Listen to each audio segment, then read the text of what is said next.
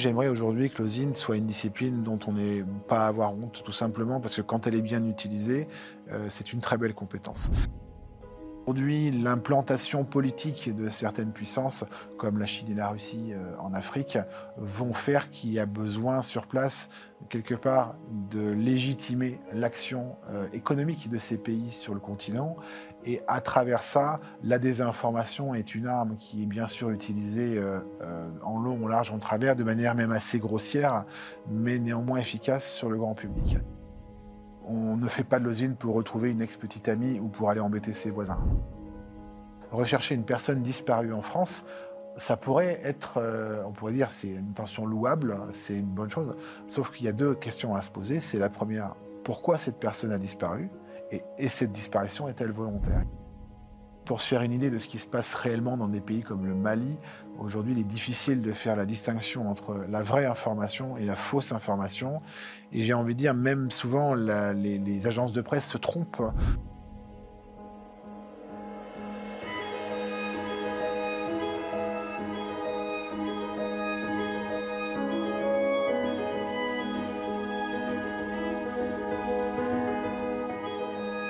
Julien Métayer, bonjour. Bonjour.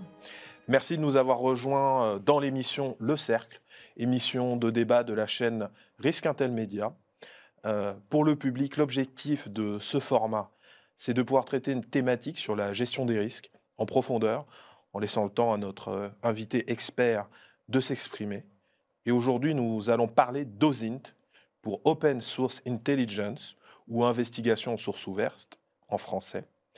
Julien Métayer, vous êtes un expert J'aimerais, euh, et c'est la tradition dans ce format, parler d'abord de votre parcours pour permettre à notre public, ceux qui ne vous connaissent pas encore, ils sont peu nombreux, mais en tout cas, de vous découvrir. Julien Métayer, vous êtes pentester, red teamer, osinter, hacker éthique. Vous faites aussi de la veille cyber. Vous êtes très connu dans la communauté OSINT. Euh, vous êtes notamment très suivi sur les réseaux, dont LinkedIn, où vous avez un grand nombre de, personnes qui vous suivent pour s'informer, euh, plus de 30 000. Euh, vous avez lancé, euh, notamment en octobre 2022, une plateforme en ligne OSINT avec un Z dédié à la communauté des OSINTers. Vous avez tout un ensemble d'autres activités annexes, vous enseignez notamment, euh, dont on pourra parler. Bref, vous avez un CV bien rempli, vous savez de quoi nous allons parler. Vous vous y connaissez, mais la première question que j'ai envie de vous poser, c'est comment devient-on Julien Métayer Comment en êtes-vous arrivé à vous consacrer à l'OSINT Comment êtes-vous tombé dedans?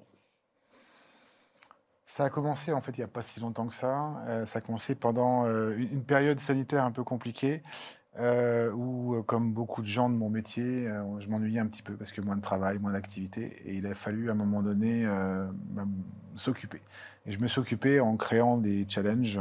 Alors, au départ, c'était plutôt des jeux de pistes, des énigmes. Et puis ensuite, je me suis rendu compte que la partie OSINT euh, était celle qui plaisait le plus aux personnes qui, ont, qui jouaient un petit peu à mes, à, mes jeux. Et je me suis rendu compte que l'OSINT était quelque chose qui était pratiqué euh, par plein de gens, que, le, que, beaucoup d'internautes finalement aimaient ça, euh, rechercher des informations, trouver de l'information. Et quelque part, le nom a été posé sur quelque chose que je faisais déjà depuis un petit moment. dans le monde du pentest et de la cyber, l'OSINT, ça fait partie du processus d'intrusion puisqu'avant de, de s'attaquer à une cible, on va bien sûr faire des recherches euh, sur les informations qu'on peut trouver à son propos. Et euh, donc l'osine, en fait, on, je le pratiquais déjà depuis longtemps. Simplement, on a mis un mot dessus depuis euh, finalement à peu près deux ans. D'accord, parce que vous aviez, vous avez un background pointu en informatique, pentesting. Alors moi, je viens du monde du développement, puisque j'ai fait du développement pendant 25 ans. Alors du développement, de l'architecture de plateforme, des marketplaces, du paiement sécurisé et puis de l'infrastructure. Donc oui, un background informatique euh, de longue date. Et puis je suis passé dans la cybersécurité offensive euh, en 2018, parce que j'avais envie de changer un petit peu d'activité. Et donc je me suis mis un petit peu de l'autre côté de la barrière. Donc après 20 ans, quelque part, avoir subi un peu les attaques au quotidien, les problèmes de sécurité, ben, j'ai décidé d'aborder le sujet d'une autre façon, en me mettant du côté de l'attaquant pour euh, aider les entreprises à, se protéger contre les dangers cyber. D'accord. Et euh, c'est dans ce cadre-là que vous avez créé donc euh, cette plateforme en ligne OSINT avec un Z. Est-ce que vous pouvez nous, dire deux mots dessus? Alors, Rosine.u, c'est une collaboration. Hein. Je ne suis pas tout seul à travailler sur le projet, même si j'en suis à l'origine. Euh, l'objectif étant de proposer à toute personne qui souhaiterait euh, euh, apprendre la discipline de l'OSINT, pas tout seul, c'est-à-dire de manière un petit peu encadrée, de manière un peu collaborative aussi, en pouvoir travailler en, équipe ou à plusieurs, et surtout pouvoir évoluer dans un cadre bienveillant et surtout encadré en termes de, légalité de pratique. il y a un danger aujourd'hui à faire de l'OSINT un petit peu tout seul dans son coin. Des tutos un peu partout, sur YouTube, sur TikTok. Mais aujourd'hui, il y a quand même des bonnes pratiques et des règles à respecter quand on fait de l'OSINT. Et aujourd'hui, c'est ce que OSINT essaye d'offrir euh, à ses membres en disant, voilà, vous pouvez venir, on va vous conseiller, on va vous fournir des contenus pédagogiques.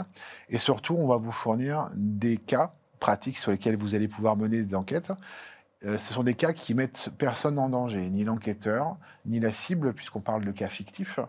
Et on a créé donc une espèce de progression pédagogique dans ce qu'on appelle des challenges, euh, où on démarre assez facilement sur identifier dans quel endroit a été pris une photo, etc.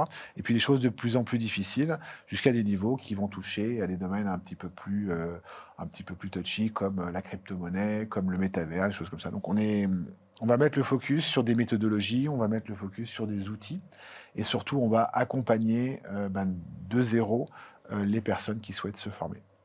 Parfait, on aura l'occasion de revenir euh, sur la question de ces méthodes et les implications justement de, faire de l'OSINT, notamment le, cadre réglementaire. Mais avant toute chose, ce que nous aimons bien faire dans le cercle, c'est euh, poser les bases, notamment les bases conceptuelles du, sujet, en l'occurrence euh, l'OSINT. Donc j'aimerais que vous puissiez nous, en dire un peu plus sur ce dont il s'agit, quelles sont les méthodes OSINT, peut-être en commençant avec une question euh, toute simple, c'est c'est quoi pour vous la différence entre une donnée et une information? Une donnée, c'est quelque chose qu'on va pouvoir collecter sur une, sur une source euh, accessible. Et à partir du moment où on va effectuer un traitement sur cette donnée, on va l'analyser, on va la qualifier, on va la prioriser, elle va devenir ensuite une information. Donc la différence entre les deux pour moi, c'est justement cette partie analyse, où une donnée, par définition, elle est brute, et à partir du moment où elle est interprétée, elle devient une information et elle devient utilisable. Alors elle devient utilisable pour euh, tirer une conclusion, si c'est la donnée finale, ou alors elle devient utilisable pour trouver de nouvelles informations. Et tout le principe de l'OSINT repose sur, euh, cette chose-là en disant euh, vous avez une réponse à trouver, vous avez une décision à prendre ou un choix à faire.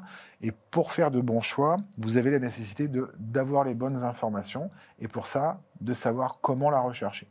Donc en général, au CINT, on part d'informations de, base, on va effectuer une collecte de données, on va analyser ces données pour trouver des informations d'arrivée. On suit un petit peu ce qu'on appelle le cycle du renseignement, qui va fonctionner comme ça de manière itérative, où on va partir d'une info, on va collecter, analyser et on va réutiliser jusqu'à arriver à la réponse qu'on est en train de chercher. Ouais, c'est très intéressant ce que vous venez de, mettre en lumière. C'est on, est un peu dans, une période où on met très en avant les nouvelles technologies, l'intelligence artificielle, la blockchain, etc. Euh, où on parle un peu moins de l'humain, mais en tout cas de, ce que je comprends, de ce que vous nous expliquez, c'est fondamentalement l'osine, c'est une démarche intellectuelle avec de, de l'humain derrière qui se servent d'outils numériques évidemment, euh, mais sans ce, travail d'intelligence et d'analyse humaine, euh, finalement, on, est noyé sous de la donnée, mais l'osine, quelque part, permet aussi d'y voir plus clair. Et on va aborder ensuite les buts hein, de, cette méthode. L'osine, c'est comme tout, euh, si derrière on ne maîtrise pas ce qui est collecté en termes d'information, effectivement, on peut être noyé sur ce qu'on appelle le bruit, donc l'information non pertinente.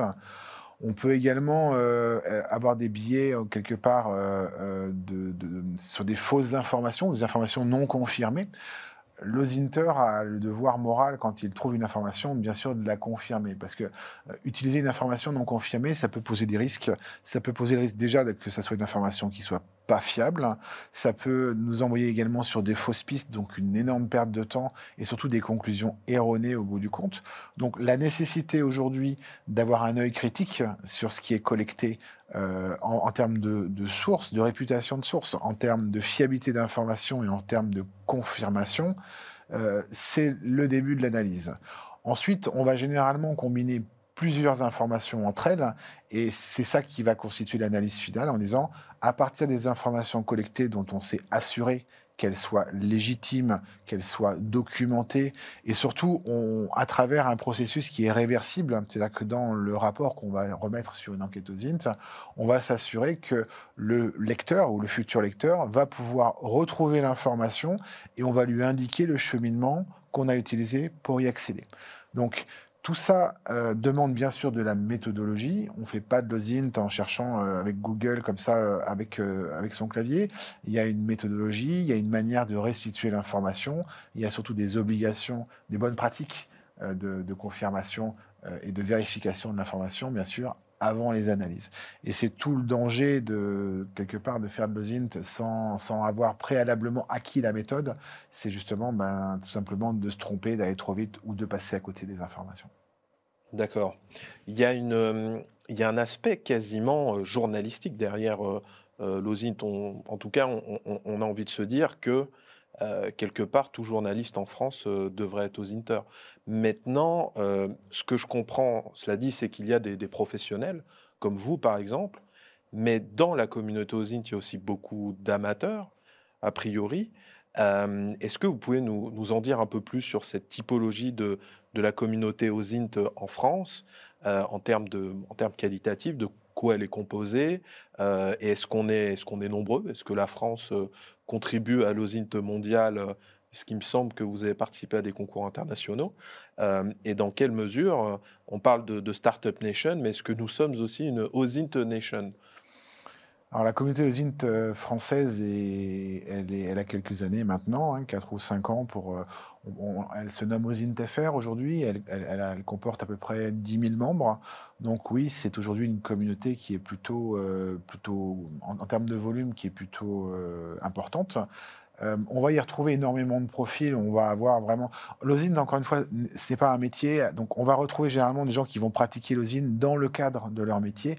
Donc, on va retrouver des gens qui vont travailler à l'armée, par exemple. On va des enquêteurs privés. On va avoir des gens qui vont travailler dans la cybersécurité des journalistes, des gens qui vont bosser dans la fraude, dans la lutte contre la contrefaçon. Donc, il y a encore une fois énormément de profils très différents qui essayent depuis des années effectivement de collaborer, en tout cas de partager leurs connaissances. Alors ça peut être du partage d'informations, du partage sur les outils, sur les sources, sur les méthodologies. Euh, au, niveau mondial, aujourd'hui, il y, a, une forte communauté qui s'est développée en Amérique du Nord, Canada et, Amérique, parce que euh, ils ont 10 ans d'avance aujourd'hui sur l'utilisation de l'OSINT en tout cas. Et puis aujourd'hui, l'OSINT citoyen aux États-Unis est beaucoup plus développé qu'en France sur plein de sujets. Je reviens juste après sur euh, la partie concours. En France, on est plutôt en mode, euh, ça démarre il y a beaucoup de choses qui sont faites, il y a beaucoup de choses à faire, et euh, il n'y a pas encore aujourd'hui un consensus sur euh, qui doit pratiquer l'OSINT et comment doit être pratiqué l'OSINT. Donc ce sont des choses sur lesquelles la communauté euh, dont, nous travaillons en ce moment même pour structurer un petit peu la discipline et faire que, quelque part, l'OSINT soit pratiqué dans le cadre des bonnes pratiques, à des buts bienveillants et bien sûr dans le respect de la réglementation. Euh, aux États-Unis, c'est un peu différent parce que depuis toujours, les données personnelles aux États-Unis sont bien moins considérées qu'en France. On peut trouver aujourd'hui des bases de données aux États-Unis euh, sur les obtentions de crédit, sur les casiers judiciaires, sur les, accidents de la route. Tout ça est public aujourd'hui. Et donc, quelque part, depuis toujours, les Américains se sont euh, euh, emparé de ces données euh, au quotidien. C'est-à-dire qu'aujourd'hui, il est de notoriété publique. Avant de prendre une babysitter, on va regarder son casier judiciaire avant de faire venir quelqu'un chez soi. Donc, dans l'ADN américain et canadien, c'est là depuis beaucoup plus longtemps. Et d'ailleurs, c'est pas un hasard si ce sont dans ces pays-là qu'on va retrouver un concours qu'on appelle le TRESLAB, dont, dont tu parlais tout à l'heure, qui est en fait une collaboration entre la communauté des OSINTER et les autorités américaines pour travailler de manière euh, ponctuelle sur des cold cases, donc des personnes disparues sur lesquelles les autorités ont arrêté les recherches. Mmh donc on peut participer, euh, je participe, ça fait deux fois qu'on participe en équipe sur ces sujets-là. On a des cas, voilà, des gens qui ont disparu. Alors des fois, euh, on trouve des infos, des fois, il n'y a absolument aucune information. Mais le processus de collaboration avec encadrement par, par des juges donc, qui sont là pour vérifier que l'information est correctement justifiée, contextualisé et argumenté, fait qu'aujourd'hui, il y a une démocratisation de l'OSINT aux États-Unis qui n'est pas encore là en France. Bien sûr, il y a une, culture de, la transparence. On le voit même dans le domaine, le, dans le domaine politique, sur le, fait que les élus ont cette obligation, je dirais, euh, d'être plus transparents sur leur vie privée notamment. Donc ça, c'est quelque chose qui est beaucoup plus euh, prégnant dans la culture anglo-saxonne a priori. Donc c'est aussi ce qui explique, euh, cette, euh, selon vous, euh, cet appétit pour, pour. Mais alors, ça m'amène à une question, parce que derrière OSINT, et, et j'aimerais que vous puissiez éclaircir ça pour nous, il y a parfois, pour certaines personnes, un voile un peu sulfureux. On se demande, mais qui sont ces gens qui vont rechercher des informations, en source ouverte certes, et qui, euh, qui vont investiguer. Euh, est-ce que, qu'est-ce que vous pouvez nous dire de, de l'éthique euh, de l'OSINT? Comment est-ce qu'elle se formalise? Quelles sont les règles, les bonnes pratiques que, que vous prenez? Est-ce qu'il y a une éthique? Est-ce qu'il y a une, déontologie, comme dans certaines professions réglementées? Qu'est-ce que vous pouvez nous, nous dire de ça? Alors, l'OSINT est comme je vous disais tout à l'heure, pas, encore un métier en tout cas, mais oui, aujourd'hui, il existe des, bonnes pratiques ou en tout cas une, doctrine sur ce sujet. Euh, la première, euh, c'est tout simplement l'intention qui va compter. Hein. Euh, on fait de l'OSINT dans un but bienveillant. C'est aujourd'hui un petit peu le mantra qu'on ne cesse de marteler et de répéter à toute personne qui, veut se lancer sur le sujet en disant on ne fait pas de l'OSINT pour retrouver une ex-petite amie ou pour aller embêter ses voisins. En aucun cas. Euh, L'OSINT, il y a également un, fort côté réglementaire euh, parce qu'on parle de sources ouvertes. Donc, on va chercher des informations sur des endroits qui sont accessibles au public et avec des manières légales. Donc, il est hors de question d'aller faire du renseignement humain. Il est hors de question euh, d'aller faire du piratage. Il n'est pas question d'aller chercher les informations de manière détournée. Donc, il y a quand même un cadre aujourd'hui qui demande à respecter la loi d'une part et, on va dire, l'éthique d'autre part en disant on fait de l'osine pour de bonnes raisons. On respecte également euh, les sujets sur lesquels on va être amené à travailler. Euh, il y a des, notamment la loi sur le doxing. On n'a pas le droit de diffuser, par exemple, une information qu'on peut avoir collectée sur quelqu'un à des fins malveillantes. C'est un article du Code pénal. Donc, il y a aujourd'hui un certain nombre de, rails et de guides qui sont en place euh, sur ces sujets-là. La difficulté consiste après à, évaluer la subjectivité de l'éthique, puisque d'une personne à l'autre, l'éthique peut euh, être un petit peu à géométrie variable. C'est un peu la difficulté aujourd'hui où le cadre légal n'est pas forcément très établi, euh, où il y a un certain nombre de grilles juridiques hein, qui existent encore sur le domaine. Donc, euh, on a ce qui est dans le code pénal, ça c'est très clair, c'est marqué noir sur blanc, les droits de la base de données, le doxing, les intrusions dans les systèmes informatiques, tout ça est, absolument noir sur blanc et très compréhensible. Et puis après, il y a la bonne pratique qui, d'un métier à l'autre, forcément, va avoir un petit peu ben, de, géométrie variable. Donc, la communauté aussi travaille à essayer un petit peu de bah, se mettre en phase sur qu'est-ce qu'on peut faire, qu'est-ce qu'on ne veut pas faire en termes d'éthique sur la pratique de l'OSINT. Aujourd'hui, par exemple, je ne sais pas, rechercher une personne disparue en France, ça pourrait être, euh, on pourrait dire, c'est une intention louable, c'est une bonne chose. Sauf qu'il y a deux questions à se poser. C'est la première, pourquoi cette personne a disparu? Et, cette disparition est-elle volontaire? Et aujourd'hui, en France, le droit à la disparition est un droit qui existe. Et donc, le fait, ne serait-ce que d'enquêter sur quelqu'un sans son consentement, pose un problème éthique aujourd'hui, hmm. Qui est réglé, par exemple, au niveau des enquêteurs privés, à travers leur, euh, euh, accréditation par le CNAPS.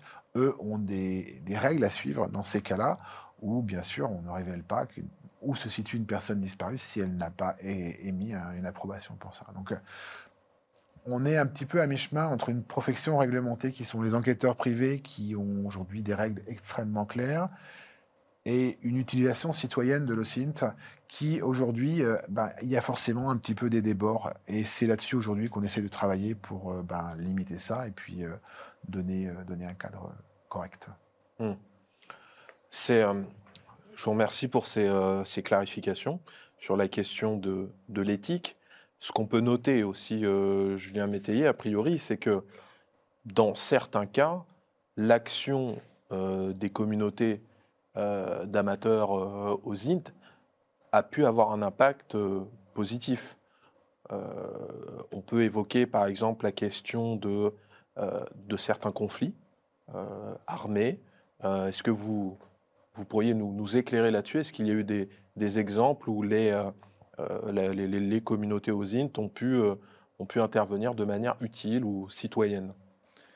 Généralement, le, lieu d'intervention des communautés sur ces sujets-là, ça va être principalement sur la désinformation sur les réseaux sociaux.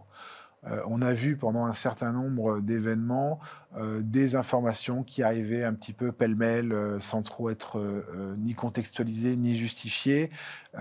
on va parler, alors le conflit Russie-Ukraine bien sûr, mais ça peut être également ce qui va se passer en Afrique, ce qui a pu se passer il y a quelques années avec Daesh pendant les phases de propagande, et puis plus récemment ce qui s'est passé au Brésil lors de la non-réélection de Bolsonaro. Euh, à chaque fois, la communauté s'est emparée des informations qui arrivaient de ces lieux de crise euh, et a analysé les images ou les informations en tentant euh, d'apporter un éclairage, soit un éclairage contextuel, soit un démenti si effectivement on arrivait à prouver par exemple que telle photo ne datait pas ou n'a pas été prise au lieu où elle était censée avoir été prise. il y a eu beaucoup de cas euh, par exemple, on avait une photo de manifestation au Brésil euh, bah, qui avait simplement eu lieu il y a quatre ans. C'était une vieille photo qui a été réutilisée dans le but de faire passer une idée politique. Donc, l'initiative citoyenne de l'utilisation de l'OSINT, elle va souvent être un petit peu intuitive et instinctive en réaction à une quantité d'infos qui va venir d'une zone de crise, que ce soit euh, l'Afrique, l'Amérique du Sud ou la Russie-Ukraine. Euh, il y a, je crois qu'il existe un groupe qui est très actif aujourd'hui qui enquête sur euh, les activités de Wagner en Afrique qui sont euh, intensives. Est-ce que vous pouvez, parce qu'on parle beaucoup, on a parlé beaucoup en effet de, de, Daesh, de ce qui se passe avec la Russie, on est un peu moins au courant en France, même si les médias en parlent un peu, mais le focus est un peu moins mis dessus sur la forme de, de guerre informationnelle menée par Wagner contre les intérêts français occidentaux, on dira en, Afrique. Est-ce que vous, pouvez nous, en parler un petit peu de, ce cas d'école euh, alors aujourd'hui, euh, la, la, Russie finance le groupe Wagner, hein, qui est une milice privée, comme chacun sait aujourd'hui. Et puis depuis le départ euh, de la France et d'autres pays d'Afrique, euh, il y a des intérêts financiers et des intérêts en matière première qui se, qui se passent en Afrique. Alors je ne suis pas un expert de la géopolitique, donc je vais vous donner ma vision nos Inter. Mais aujourd'hui, l'implantation politique de certaines puissances, comme la Chine et la Russie en Afrique, vont faire qu'il y a besoin sur place, quelque part, de légitimer l'action euh, économique de ces pays sur le continent. Et à travers ça, la désinformation est une arme qui est bien sûr utilisée euh, euh, en long, en large, en travers, de manière même assez grossière, mais néanmoins efficace sur le grand public. Donc tout le, danger de cette désinformation euh, vise à décrédibiliser généralement des intérêts, alors les intérêts de la France, des intérêts américains, et ça marche un petit peu dans les deux sens. Et aujourd'hui, pour se faire une idée de ce qui se passe réellement dans des pays comme le Mali, aujourd'hui, il est difficile de faire la distinction entre la vraie information et la fausse information. Et j'ai envie de dire, même souvent, les, agences de presse se trompent. Euh, on y a eu des erreurs de publication sur certains sujets, des démentis, des retours arrière, parce que l'outil informatique permet aujourd'hui de faire de telles, euh, euh, de telles créations de fausses photos, par exemple, ou de, fausses informations, avec des comptes sociaux qui vont venir approuver l'information sous la forme de, taux d'engagement, qu'aujourd'hui, il, il, est difficile de faire la distinction entre une vraie et une fausse info. Encore une fois, le citoyen qui souhaite se faire son idée et qui voudrait euh, confirmer une information a la capacité aujourd'hui de prendre une photo, et d'en avoir une analyse critique et de mener une enquête au CINT pour finalement se faire son idée. Donc oui, aujourd'hui, euh, euh, moi j'encourage les gens sur les réseaux sociaux à remettre en cause ce qu'ils peuvent lire. Euh, avec l'arrivée des dernières versions des, IA, on voit le, niveau graphique que peuvent créer les, photos créées de toutes pièces. Alors aujourd'hui, on rigole en voyant le pape en doudoune, mais demain, ça va être des photos beaucoup plus subtiles et sur lesquelles il va être de plus en plus difficile de déterminer le vrai du faux. Et aujourd'hui, pratiquer, ou en tout cas savoir euh, pratiquer le synth sur ce type de source, ben, va faire qu'on va être un petit peu moins victime de la désinformation. Hmm. Il est certain qu'avec le, deepfake notamment et, les, nouvelles, les nouvelles capacités de, certaines IA, euh, ça risque d'être euh, d'être très compliqué de, démêler le, vrai du faux. Euh, et donc, au final, ce que ce qu'on peut noter de ce que vous venez de nous dire, c'est que quelque part, l'OSINT vient en, soutien complément du, du rôle de, en l'occurrence, sur ces guerres informationnelles, du rôle des, des médias qui parfois, malheureusement, peuvent se tromper, peuvent être trompés d'ailleurs, euh, plutôt. Euh, et donc là, là euh, certaines communautés aux INT peuvent venir en aide. Quoi il y a des contributions et des collaborations aujourd'hui entre euh, certains services de presse. Alors, généralement, il y a des cellules euh, aux INT hein, dans, les, dans, dans, les services de presse, ce qui est tout à fait logique pour le fact-checking, et ça depuis longtemps. Mais aujourd'hui, la masse d'informations fait que souvent, ces cellules sont souvent débordées euh, par le travail à accomplir et vont mener des collaborations avec des communautés sur certains sujets parce qu'il y a simplement besoin de, de, de, de force de frappe pour pouvoir euh, euh, traiter la quantité d'informations qui arrivent. Euh, le monde entier est filmé aujourd'hui. Il y a des téléphones, des caméras pardon, sur tous les téléphones, des micros partout. Donc, la quantité d'infos qu'on reçoit aujourd'hui sur un conflit comme Russie-Ukraine est 10 fois, 100 fois plus, 1000 fois plus que le précédent conflit il y a 10 ans. Donc, la volumétrie a changé, mais la capacité de traitement humaine aujourd'hui, elle, elle n'a pas beaucoup évolué. Donc, c'est pour ça qu'aujourd'hui, des communautés se forment pour contribuer un petit peu sur ces sujets, aider un peu à, faire un petit peu le tri entre l'information et la désinformation. Hmm. Très intéressant, en effet. Et, mais ce qu'on, l'impression que cela donne de, ce que vous nous expliquez, c'est que, au final, la désinformation passe beaucoup par les réseaux sociaux, où il y a moins de, filtres que dans les médias traditionnels, je dirais. Euh, est-ce que c'est ce qu'on observe sur le terrain? Alors, qui dit réseaux sociaux dit notamment euh, les réseaux connus, euh, comme Twitter, euh, mais aussi Telegram. On sait qu'il y a des, canaux de, propagande Telegram qui comptent énormément de, personnes. Est-ce que vous pouvez nous, parler un petit peu de, je dirais, de la, typologie de, ces canaux qui peuvent véhiculer de, la désinformation? On va retrouver généralement, on va retrouver généralement sur les réseaux sociaux dits classiques la propagande politique light. Ça veut dire ça va être quelque chose d'assez subtil, mais qui va être soutenu.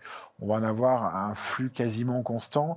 Et derrière, on va avoir surtout des écosystèmes complets de groupes qui vont soutenir ces idées et qui vont euh, agir finalement assez subtilement. Que même si l'information qui va être envoyée peut paraître grossière, la manière de la diffuser, la manière de la soutenir, elle est plutôt subtile. Pourquoi? Parce qu'il faut rester en dessous des radars des moyens de filtrage que mettent en place les réseaux sociaux. Euh, alors, c'est sûr qu'aujourd'hui, il y a assez peu de filtrage sur Twitter. Euh, l'arrivée d'Elon Musk fait qu'aujourd'hui, encore moins. Encore moins. Euh, sur des réseaux comme LinkedIn, il y a un peu de filtrage, mais les idées quand même passent. Il y a assez peu de moyens de faire retirer une fausse information aujourd'hui. Et sur Telegram, il n'y en a pas du tout. Telegram va être aujourd'hui réservé. Il y a une, idée euh, qui, dans l'esprit des gens, comme quoi on est anonyme sur Telegram, c'est pas le cas, mais c'est une idée qui a germé dans la plupart des groupes, alors que ce soit des groupes dans, la cybercriminalité ou des groupes effectivement qui vont faire de la propagande sur des idées X ou Y idées politiques, idées religieuses, euh, idées stratégiques.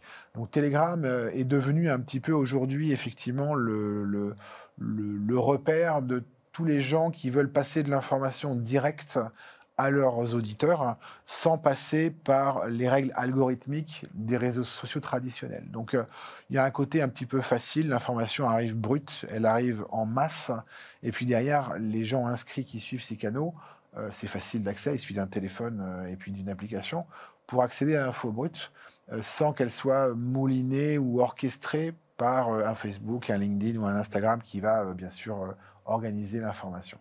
Donc il y a un côté en sous les radars sur les réseaux sociaux traditionnels et un côté un peu brut sur les, des canaux comme Telegram ou comme VK, choses comme ça. Mmh. Bien sûr. Euh, c'est une anecdote intéressante. Euh, on va, va peut-être pas trop s'étendre là-dessus, mais je pense que ça intéressera le public. Donc, on n'est pas anonyme sur Telegram.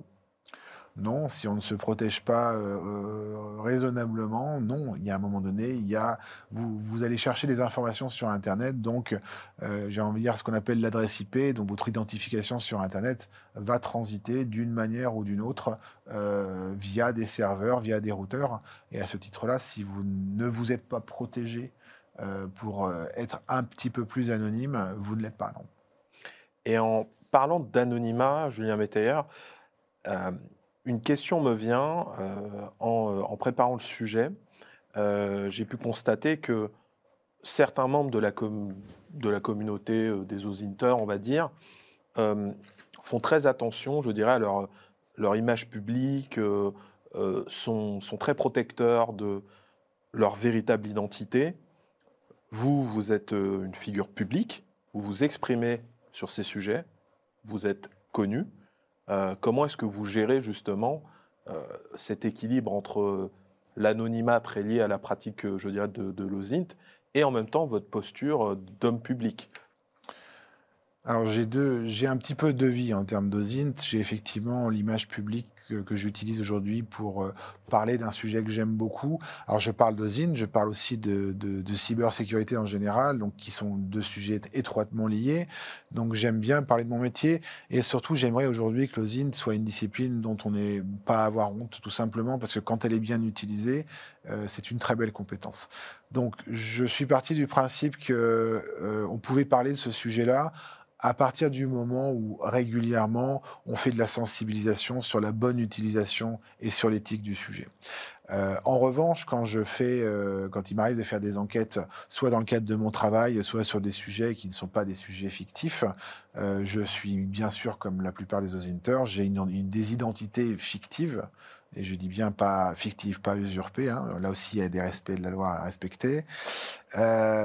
Et je vais utiliser, euh, bien sûr, des profils qui ne sont pas les miens. Je vais, moi aussi, me fondre un petit peu dans l'anonymat. Je vais me protéger, je vais protéger euh, euh, ma box pour pas qu'on puisse remonter jusqu'à jusqu'à moi.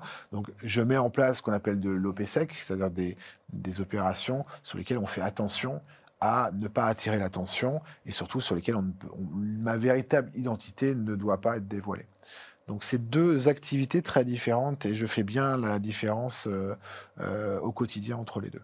C'est-à-dire que je vais en aucun cas aller faire une enquête avec mon compte LinkedIn et ma photo et mon vrai nom dessus. Ce serait, euh, ce serait, ça irait à l'encontre de toutes les bonnes pratiques et ce serait un petit peu stupide quand même. On, est d'accord, mais il était important de, le préciser. dans le cadre de cette émission, Le Cercle, on a une tradition euh, qui consiste tout simplement à demander aux intervenants, et d'ailleurs c'est, on va vous poser cette question euh, à la fin de cet entretien, de poser une question au, prochain intervenant. Euh, donc là, en l'occurrence, dans notre dernière émission, nous avons reçu Kevin Limonier, qui est maître de conférence en géopolitique, spécialisé en géopolitique du, cyberespace et de, du cyberespace russe particulièrement, qui nous a fait une très belle vidéo que j'invite le public à aller voir d'ailleurs. Euh, et donc, sa question pour, euh, pour le prochain intervenant, il ne savait pas que c'était vous, euh, mais ça tombe sur vous, désolé. la voici. Alors, ce qu'il ce nous explique, c'est que dans le cadre de, de, l'invasion russe, lui, il est très spécialiste du, du monde russe, il notait qu'il est de plus en plus difficile, voire impossible, d'investiguer sur le terrain. C'est-à-dire de, de, se rendre sur place, de s'immerger, dans les écosystèmes, dans les cultures, dans les sociétés, euh, en l'occurrence en Russie, puisqu'il y, a un conflit évidemment. Il nous donnait l'anecdote du fait qu'il était compliqué pour lui, par exemple, voire impossible d'envoyer des, étudiants, parmi ces étudiants, de les envoyer en séjour euh, d'études sur le terrain. Et ce qu'il notait, c'était qu'au final, l'OSIN, donc cette investigation sur sources numériques, euh, commençait petit à petit à être un palliatif quelque part à cette cette investigation de, terrain. Et la question, c'est Qu'est-ce que vous en pensez, vous? Est-ce que vous constatez cette évolution? Est-ce que vous la voyez d'un bon oeil Ou alors, est-ce que rien ne remplacera jamais finalement le contact humain? Je pense qu'aujourd'hui, les moyens euh, technologiques qui sont mis à notre disposition et présents également sur ces zones de conflit euh, font que euh, on va privilégier peut-être une information qui va être numérique plutôt que de mettre en danger la vie des gens qui vont aller investiguer sur place.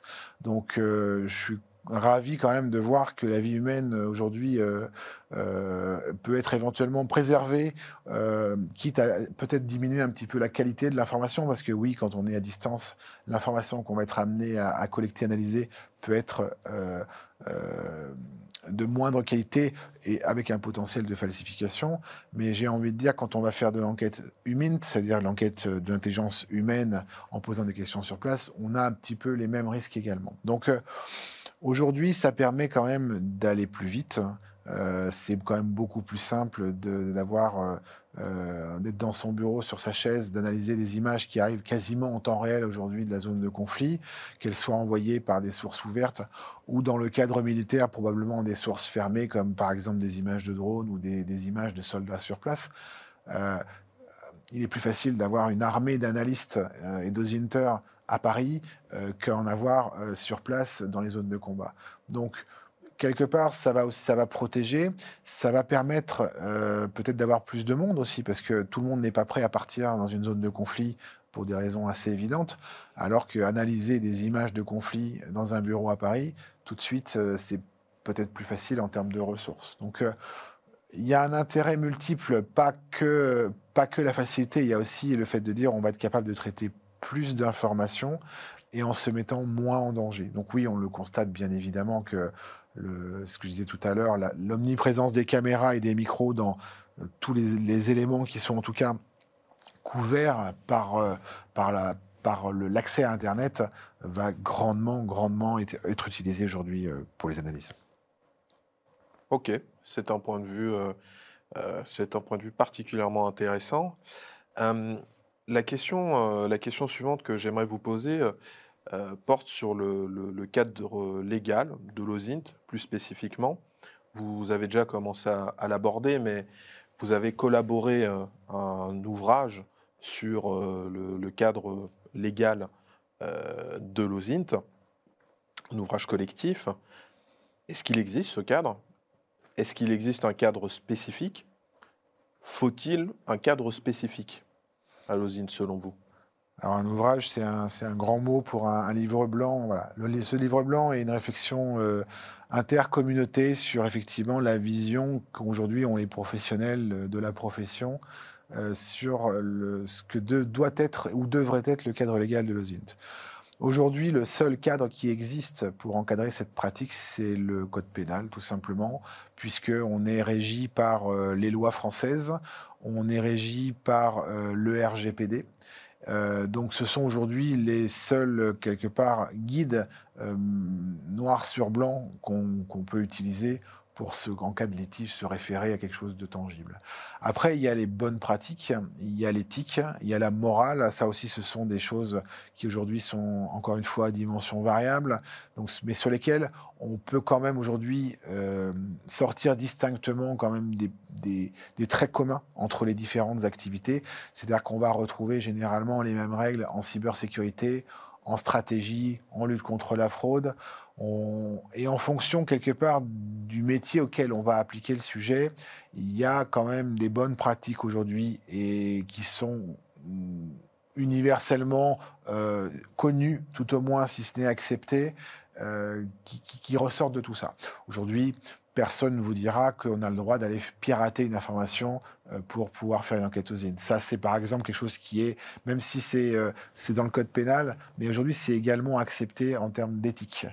Euh, après, est-ce qu'il faut un cadre légal? Je pense que oui, tout simplement pour bah, la protection des gens qui vont pratiquer ça, que ce soit à titre amateur ou à titre professionnel. il y a des zones grises qu'il va falloir définir de manière claire. je reviens très souvent sur des sujets récurrents comme a-t-on le droit d'utiliser des data leaks? A-t-on le droit de faire du Google dorking Des data leaks? Oui, des fuites de données, des données qui ont été euh, acquises illégalement, volées en fait par piratage par des tiers. Et mises à disposition, et mises à disposition du public, euh, ou public. Et même le code pénal est très très clair avec ça en disant la réponse est absolument non, ça s'appelle du recel. Euh, la question revient systématiquement. C'est quelque part que dans la tête euh, et dans l'esprit des gens qui s'intéressent au sujet, c'est pas encore clair. Ça veut dire qu'aujourd'hui, l'application du code pénal aux pratiques qu'on peut euh, lire ça et là sur les réseaux sociaux n'est pas encore tout à fait établie. Et pour moi, là où il y a beaucoup de travail, c'est au niveau de la démocratisation de dire attention, on ne fait pas n'importe quoi avec le ZINT.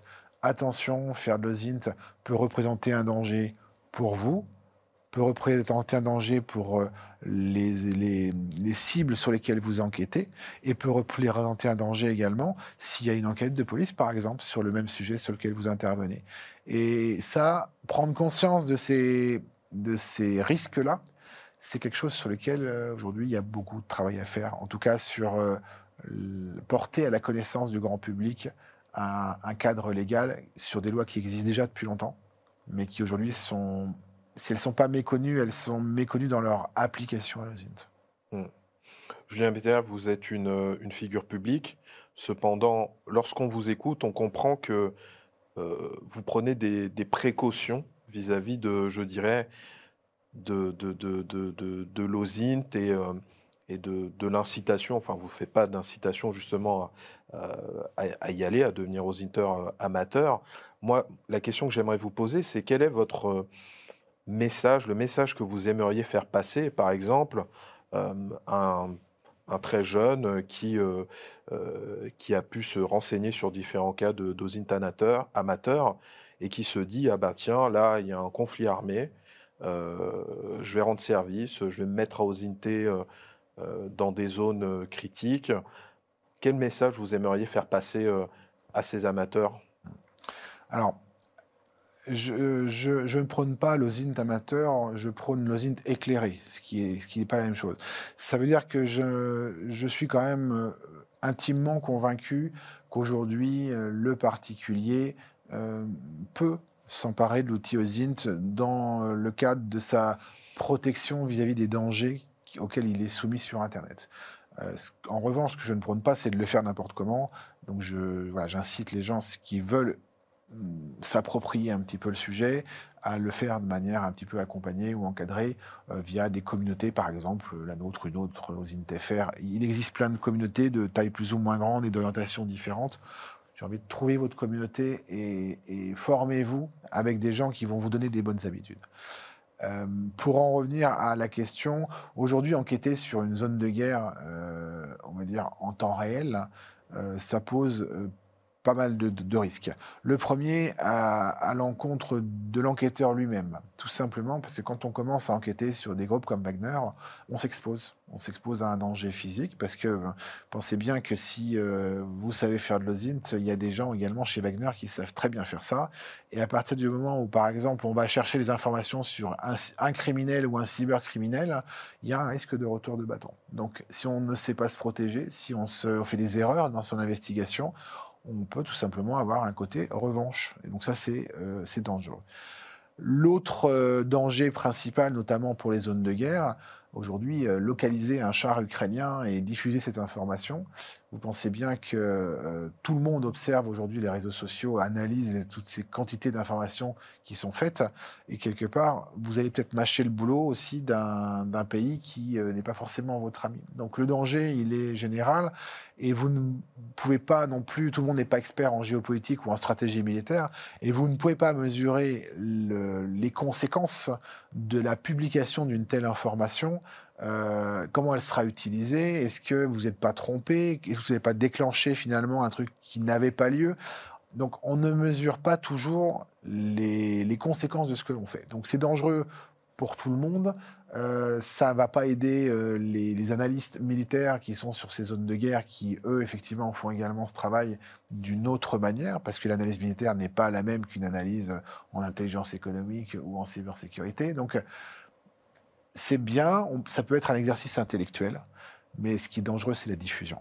Euh, soit effectivement, vous avez la possibilité, c'est possible, hein, de remonter le résultat de vos recherches à un service qui euh, se chargera de vérifier, qualifier. Euh, et j'ai envie de dire, pourquoi pas Mais pour moi, le risque aujourd'hui, il est trop important et je ne recommande pas aujourd'hui aux gens de faire des, de l'osine sur des zones de guerre actuelles. Qu'on revienne ensuite sur, sur, les images du passé, des conflits qui soient terminés. Intellectuellement, c'est intéressant. Je veux dire, ce sont des vrais sujets euh, sur lesquels on peut, on peut y trouver de l'intérêt. Mais sur ce qui est en train de se passer, je suis plutôt contre. Hmm. Le, monde numérique n'est pas virtuel. Il est lié au réel. Et euh, la difficulté, en effet, c'est de, jouer aux apprentis sorciers. Mais en tout cas, on a, on a bien entendu votre, votre avertissement et vos, vos recommandations. Euh, euh, il y a une, forme de, sagesse derrière. On a une tradition aussi dans, l'émission, dans cette émission, le cercle, c'est euh, de faire réagir nos, invités sur une image. Donc j'ai deux images à vous montrer. Voici cette euh, première image qui est l'affiche du documentaire Don't Fuck with Cats, qui est un documentaire de, grande qualité, assez divertissant, on va dire, disponible donc sur, euh, la plateforme euh, Netflix. Je mets ce visuel pour euh, que les auditeurs, enfin le public puisse comprendre, sans faire de révélation et, spoiler comme on dit aujourd'hui. Disons qu'il y a un côté effet papillon dans, cette affaire. Il y a un côté OSINT aussi. il y a un côté criminalité également. Qu'est-ce que, ça vous inspire, Julien Metter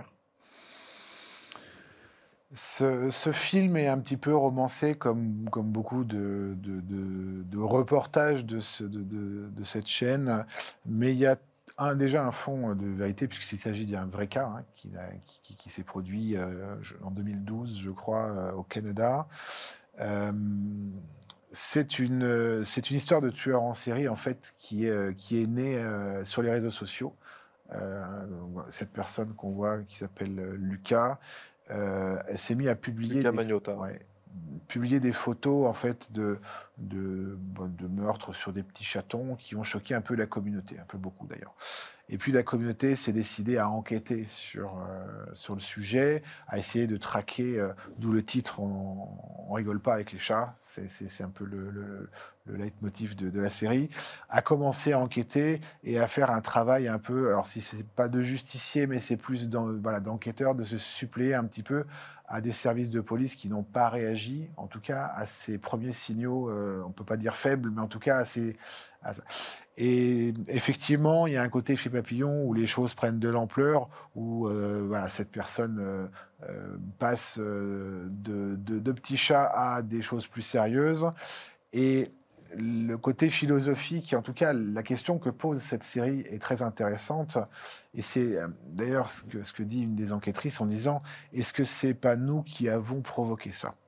Et je trouve la question euh, absolument pertinente parce que dans, un but de bienfaisance, ou en tout cas de, de, trouver un criminel et d'avoir une participation collaborative et citoyenne, quelque part, est-ce que c'est pas l'enquête qui a poussé ce jeune homme qui avait des petits soucis mentaux, mais qui pour l'instant en était resté au stade des chatons, a passé quelque chose de plus grave, ou alors il y serait passé de toute façon indépendamment de l'enquête. Donc le débat sur le côté euh, l'œuf et la poule, en disant est-ce que c'est l'enquête qui provoque euh, le meurtre, ou alors c'est le meurtre qui a provoqué l'enquête, est intéressant. Et d'ailleurs, le documentaire n'apporte pas de réponse là-dessus. J'ai envie de dire, il ouvre la discussion sur ce sujet-là et clairement aujourd'hui sur le, la prise de conscience de quels sont les effets euh, à long terme et les effets euh, boule de neige à cause du côté euh, réseaux sociaux que peut engendrer une enquête aux INT qui n'est pas cadrée, qui est forcément disparate et avec surtout des manières de penser très diverses parmi les gens qui vont faire les enquêtes. Donc c'est un, j'aurais pas mis le mot divertissant. Je trouve qu'il est, euh, il est intéressant. Il n'est pas toujours très rigolo. Dans la forme. Ouais, dans la forme. Mais ils par contre, de rendre divertissement. Ouais, ils ont, ils ont limité un petit peu. C'est une vraie histoire. Il y a l'histoire de, de, de, de, ce jeune garçon sur Wikipédia qui est tout à fait conforme à ce qui est, ce qui est retranscrit dans le mais c'est le mérite de traiter du sujet, effectivement, de, de, l'enquête citoyenne à travers les outils numériques. Donc, euh, oui, c'est un des rares euh, qui parle d'OSINT et il faut, ça vaut le coup de le regarder. Ok. Merci pour votre, votre recommandation euh, pour, pour binge-watcher, comme on dit, comme dit aujourd'hui.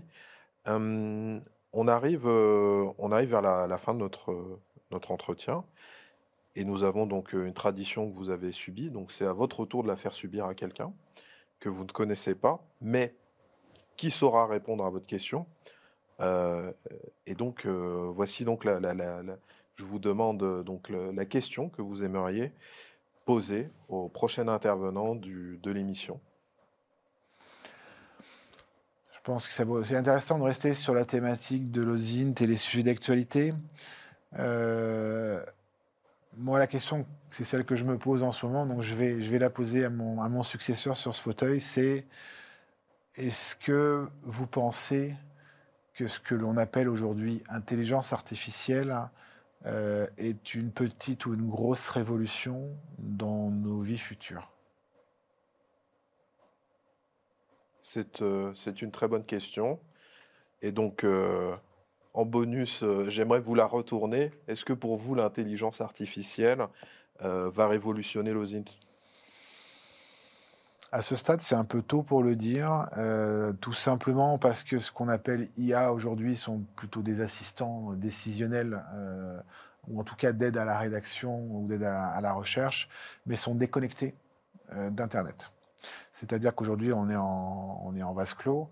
Euh, on ne sait pas comment vont se comporter euh, ces outils euh, quand ils seront connectés et surtout à quel point on va pouvoir influencer leurs recherches à travers nos questions.